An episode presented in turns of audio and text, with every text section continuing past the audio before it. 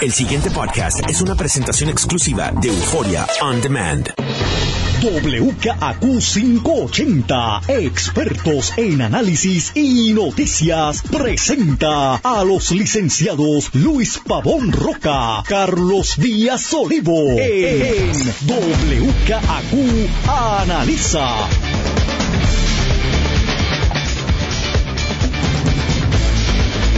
Muy buenos días, amigas y amigos. Soy Luis Pavón Roca. Les doy la bienvenida a WKQ Analiza Don Carlos Eduardo Díaz y Olivo. ¿Qué te pasa, Carlos? Que No, no, no, es como- otra cosa. Estás ahí como... Tranquilo, pero... Te, te presenté, di algo.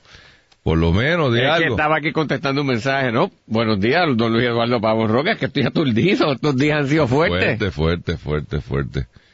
Eh, y déjenme poner en contexto lo del, lo del, eh, los comentarios que hice del boxeo. Mire, mi, con mi mejor consejo a los galleros, si usted quiere ponerle el dedo a la llaga a los norteamericanos, primero vaya a Estados Unidos, no lo haga aquí. Y segundo, ataque el boxeo. O sea, si es verdad que es un problema de humanidad, entre comillas, porque son animales, no son humanos, pero ¿verdad? de humanidad con relación a estos animales, y esa controversia está muy complicada. Pues reclámele a esos mismos congresistas que eliminen el boxeo como un negocio en los Estados Unidos y en Puerto Rico son parte de los Estados Unidos. A ver qué pasa. Confróntenlos con la con la Inconsistencia. con la inconsistencia y la deshonestidad intelectual. ¿Ah? O como decía un amigo por aquí ahorita, es que hay un billete gigante en el boxeo Chavo, y hay que se no se- sí. tocar eso, muchacho, muchacho. Porque no es, es mentira, no tiene que ver nada con humanidad, no tiene, tiene que ver con billete, con el billete. Pero bueno, eh, ¿por dónde tú quieres empezar? Yo no sé, Ah, a mí usted- cada día me da más trabajo venir a este programa porque es que a mí, de verdad, me da mucho dolor Es terrible, Luis. ver cómo terrible, un país se terrible. des- desborona y, y, y, y yo no quiero convertirlo en una en un ataque digamos que, que se pueda percibir como que ah es que es partidista ah, el populete ese está ahí fastidiando. Chicos es que tú ves una desgobernanza desgobernanza y una falta de liderato y una falta de dirección. Y, y lo más que me, me preocupa Carlos lo dije ahorita es que no veo actos de constricción, no veo actos de arrepentimiento, no, veo ni siquiera la anagnórisis del teatro griego, el, el acto de reconocimiento. Aquí todo está bien, aquí no hay ningún problema, estos son los malos que están hablando. Eh, aquí se están haciendo una serie de imputaciones contra el secretario de la gobernación y una serie de contratación que yo del, del saque, la primera pregunta que tengo que hacer es, porque esto no sale por casualidad. Obviamente, esto está saliendo hoy como consecuencia de la guerra Fuentes Maldonado. Y el campo Fuentes decidió, igual que el domingo publicaron la carta de renuncia, están publicando la serie de contratos que están en cuestionamiento. Pero y más que el campo fuente, que debe haber sin duda, No, ¿quién- hay Maldonado no lo liqueó. alguien de la misma fortaleza, Luis.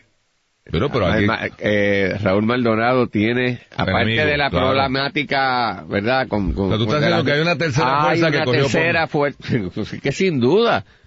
Podría ser. Primera plana del periódico El Nuevo Día con tres reporteros de esa talla trabajando esa noticia. Porque tiene los tres. O sea, o sea, vamos a analizar y esto. lo sin- mismo por acá en el, en el o sea, en el vocé, ya- yo hace tiempo que ya yo. Vamos, Ya yo, sí, sí, ya sí, yo, lo- ya. Los dientes de leche se te Sí, cayeron, no, ¿verdad? eso, Vamos a empezar por ahí, por la forma. Noten, página 4, primera plana, por supuesto.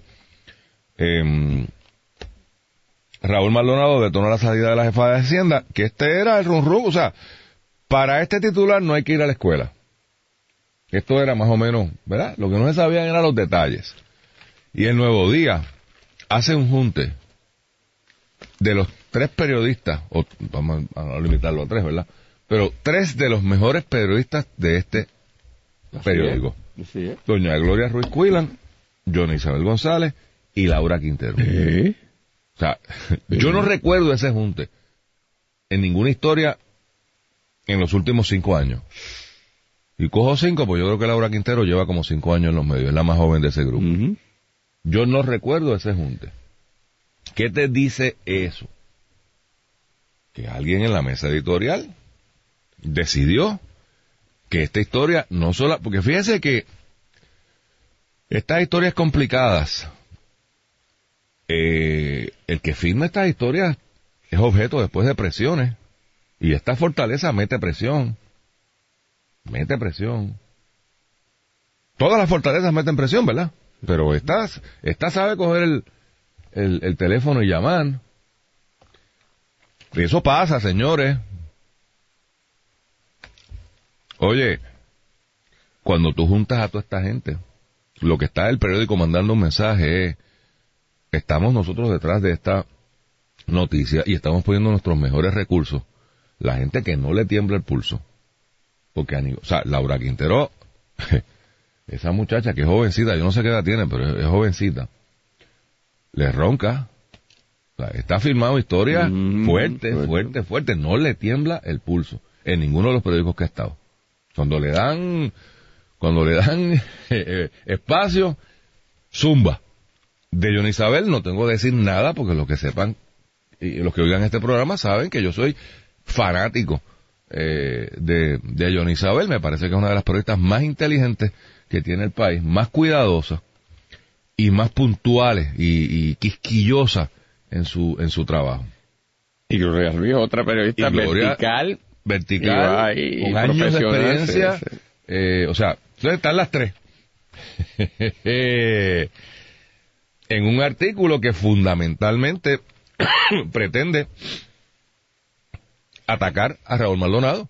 Esto es un ataque a Raúl Maldonado.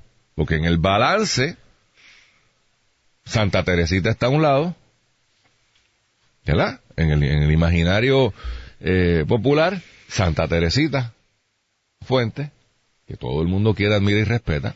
Y ya yo dije lo que dije ayer y estoy a favor y creo que es una gran pelea para el gobierno de Puerto Rico. Pero ahora es Santa Teresita contra el diablo. Y le han sacado aquí un montón de información que yo veo una mezcla de información, Carlos, que yo no la entiendo muy bien. Primero atacan al hijo de, Raúl Maldonado, que aparentemente es abogado, porque vi que usaba el título de licenciado, supongo que es en Derecho. Pero no me queda, de, de todo lo que he leído, no me queda claro, es como un inuendo, no me queda claro. Mí cuando me hablan de contratos, lo que yo quiero saber es, ¿hizo el trabajo? ¿Está capacitado para hacer el trabajo? ¿Ves? Porque yo, donde tiro la primera línea es, esto de que se lo dieron porque era amigo de... Bueno, mire, así es que funciona la vida. Usted me perdona. Así funciona el planeta. Los jueces, ay, nombraron un juez. El gobernador PNP nombró un juez PNP. No, que iba a nombrar. Y honestamente ya yo superé, posiblemente la edad me lleva a esas conclusiones, esa pelea.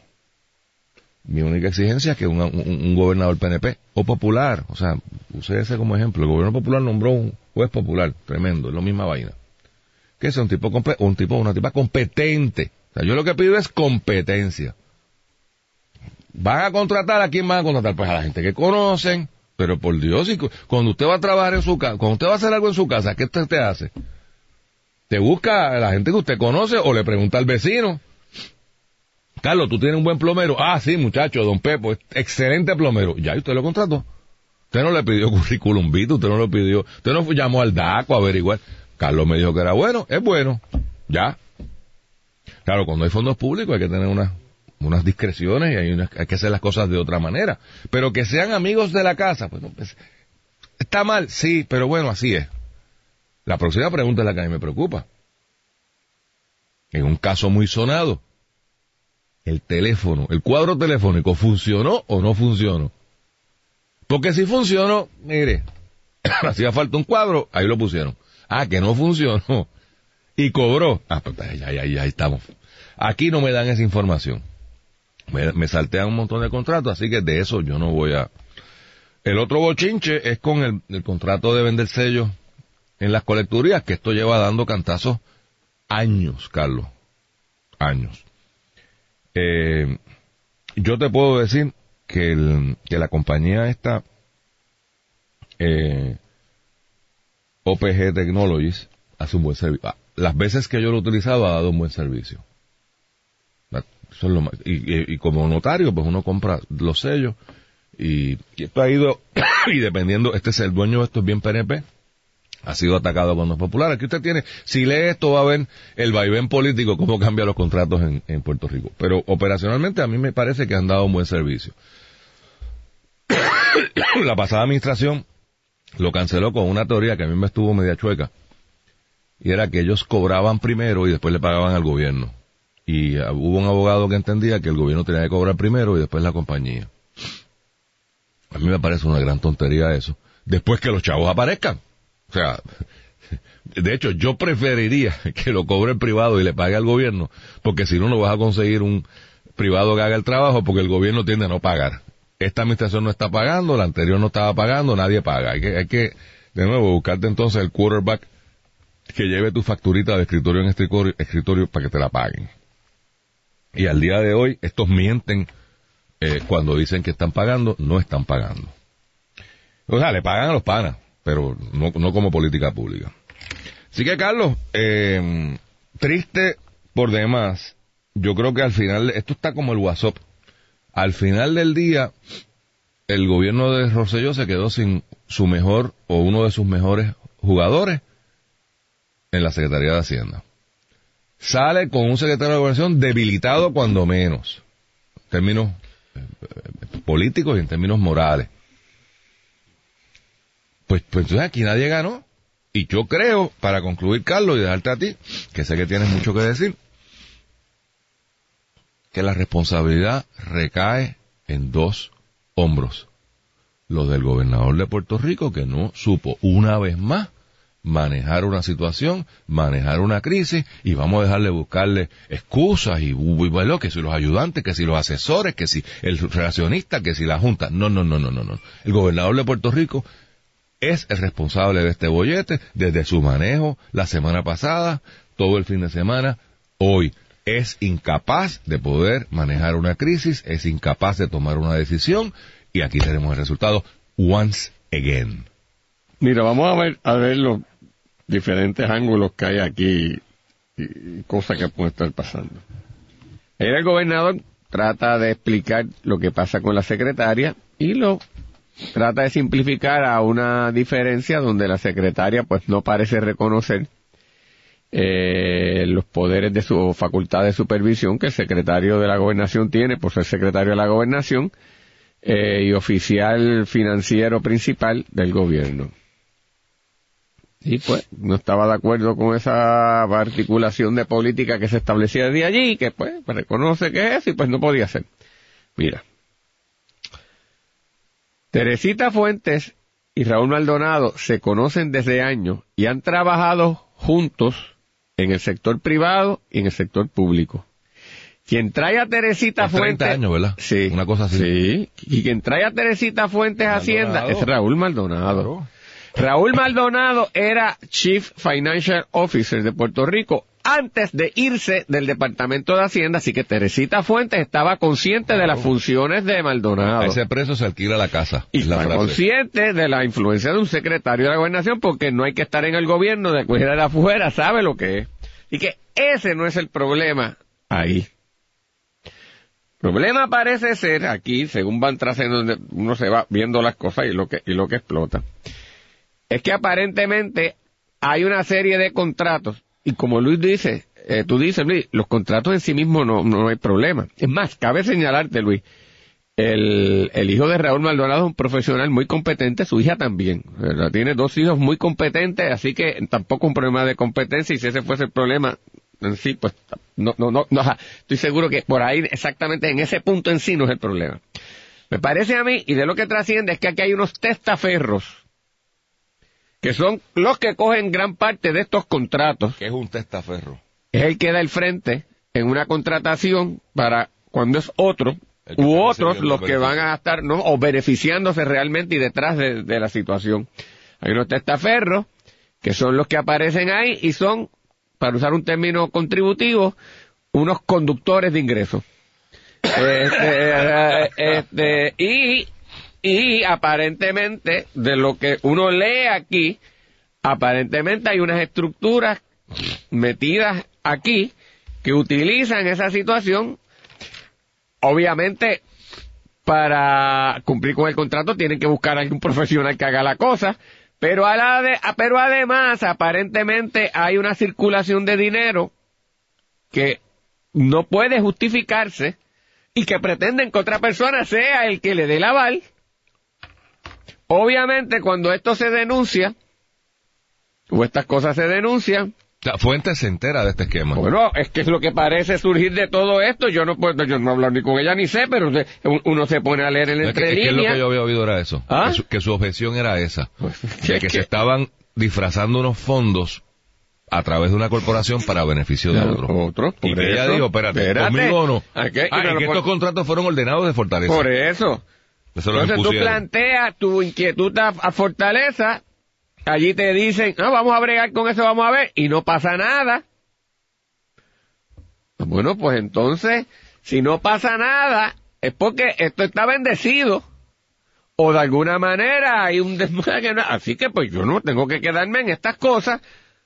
Sobre todo si tú tienes preocupaciones porque tú no puedes, ¿sabes? Tú no puedes dar fe del, de- del arreglo que se, que, se, que se está instruyendo que se haga. Dicen, de otro lado, Luis, que en el contrato de los sellos, del cual como tú, en términos yo de usuario como abogado, me parece muy bueno, hay unas que, hay unos señalamientos, y yo no sé, te, te digo Correcto, yo, sí. y comparto con los, los que nos escuchan lo que me han dicho a mí, Yo no he visto el contrato. uno, que en realidad el servicio que se da es un servicio relativamente sencillo de ejecutar que la lógica de, de, diseño computarizado para eso se desarrolla en Hacienda básicamente con fondos públicos y entonces se privatiza eso y se privatiza y todavía tú puedes entender que lo privatice y yo estoy siempre a favor de privatización te estoy diciendo lo que eh, o en gran medida con frecuencia favorezco esto a, a la ineficiencia y corrupción gubernamental pero de lo que manifiestan es que al privatizarlo una cosa sencilla se está cobrando o, o pagando más de un servicio que tú mismo creaste, el, el- el- el El know-how de cómo hacerlo, que no conlleva una mayor este, complicación en la administración y que, el contrato en el andamiaje resultaba muy oneroso. Aparentemente, entre otras cosas, por eso es que la pasada administración, además de que era un PNP, porque tampoco lo podemos olvidar, lo manda a cancelar. Y no tiene nada que ver con las personas que están detrás, las que uno puede estimar, apreciar y reconocer su talento. Estoy diciendo lo- lo- uno oye en toda esta, en, en- en toda esta cosa. Y que cuando gana esta administración, que no tiene la animosidad que había contra esta contratación ni con la persona involucrada que tenía la otra administración, ni, ni los reparos que tenía la otra,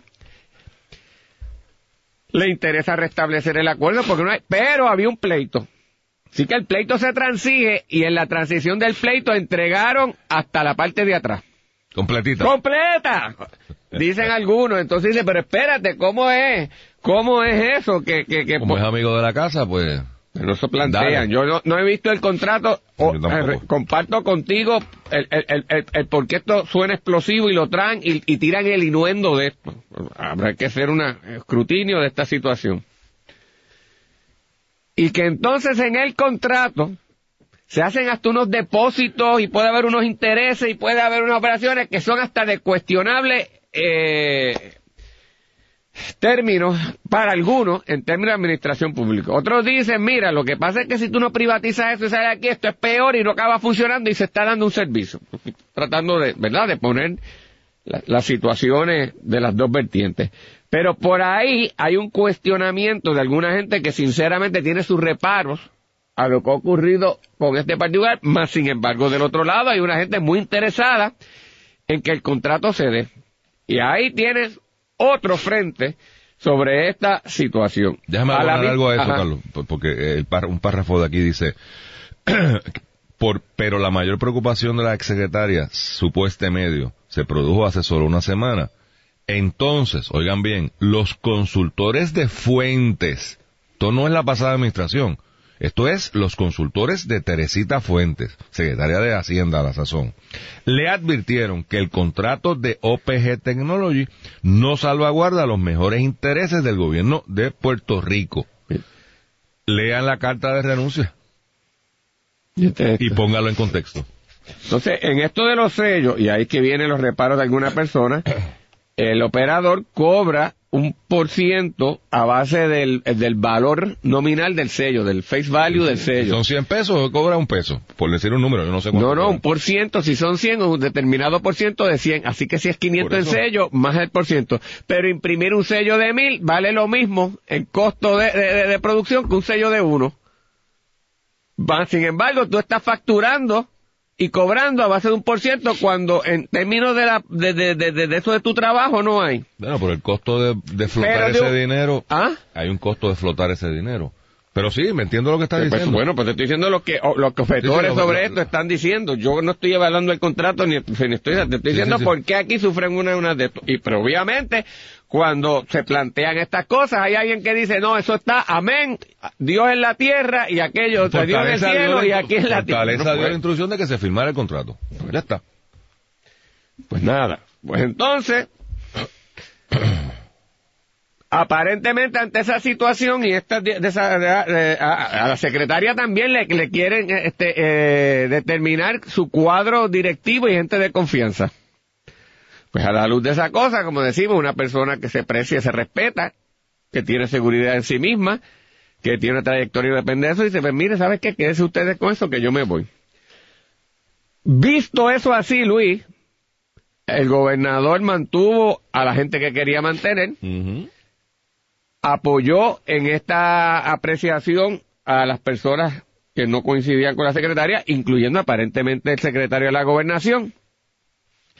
Y hasta ahí, Luis, uno pudiera tener los reparos y análisis que teníamos ayer y las interrogantes, pero hoy, cuando amanece una avalancha contra el secretario de la gobernación también, obviamente ya no cuestionándolo en unas diferencias de política pública, sino tirándolo a matar en el aspecto ético, y yo tampoco estoy aquí en posición para conocer los detalles de, eso, o sea que yo te salía a decir que me, me, sorprendería, porque eso no es la persona que yo conozco, pero tampoco sé los detalles de esto, tengo que ser ¿verdad? con toda honradez, pero, pero al ver que ahora se lanza una ofensiva también contra el secretario de esta magnitud, alguien también poderoso de los que están a la diestra del señor gobernador también quiere destruir aquí. Así que si sacan a los dos del área financiera principal, habrá que preguntar quién? gana y quién está detrás de todo esto. Y para concluir, irme ya, que Golo hizo la señal, yo creo que aquí, si en alguno de los momentos era indispensable y entrar, la Junta de Supervisión Fiscal por más colonial que sea y por más de esto, ciertamente esto no puede quedar desapercibido. El pasado podcast fue una presentación exclusiva de Euphoria On Demand. Para escuchar otros episodios de este y otros podcasts, visítanos en euphoriaondemand.com.